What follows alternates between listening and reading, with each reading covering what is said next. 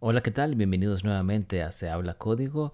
Les habla David Konterovsky y en el programa de hoy vamos a estar hablando acerca de un artículo con el cual me topé esta semana de Andrew um, Wilshire titulado De un diseñador daltónico para el mundo, por favor dejen de usar rojo y verde juntos.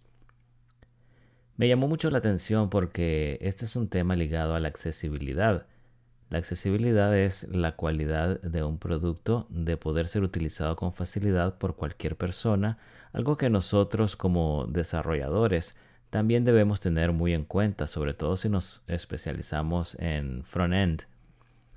Existen varios tipos de daltonismo. El autor del artículo menciona que él sufre de un tipo llamado deuteranopia, donde el pigmento verde es completamente imperceptible y algunas veces también el rojo.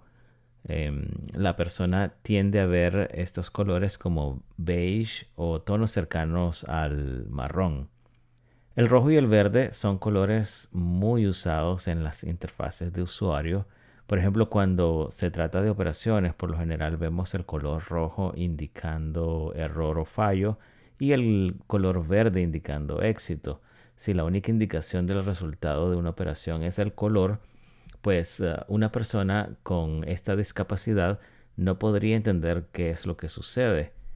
Lo ideal sería apoyarse en algo más que los colores.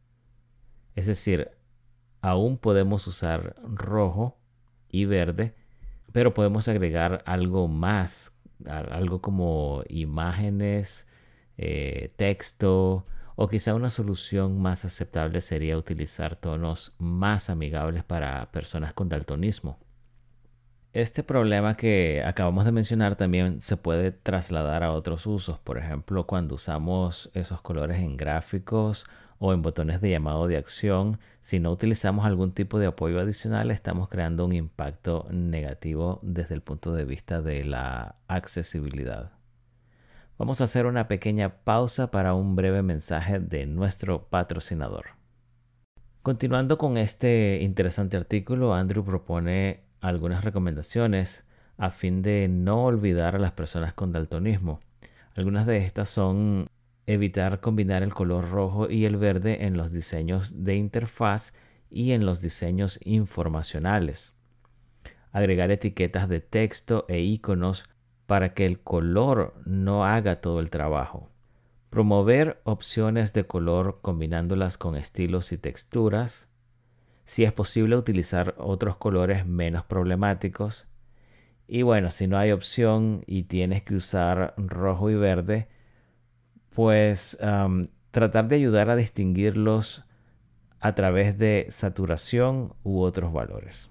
Este artículo me hizo recordar otro más o menos relacionado que me gustaría compartir con ustedes porque el protagonista es nada más y nada menos que el famoso juego Among Us.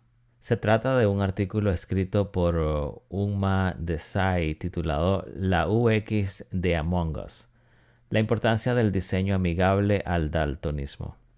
El artículo está en inglés y explica el problema que ocurría en este juego cuando lo único que diferenciaba a los personajes era el color. Imaginen el caos para descubrir el impostor. Creo que no hace falta explicar lo difícil que esto pueda resultar para una persona con daltonismo. Los desarrolladores entonces se abocaron a buscar otro tipo de identificador que no fuera solamente el color. El link a ambos artículos se los dejo en las notas del episodio si quieren profundizar más en los detalles. Con esto llegamos al final. No dejes de suscribirte en tu plataforma de podcast favorita.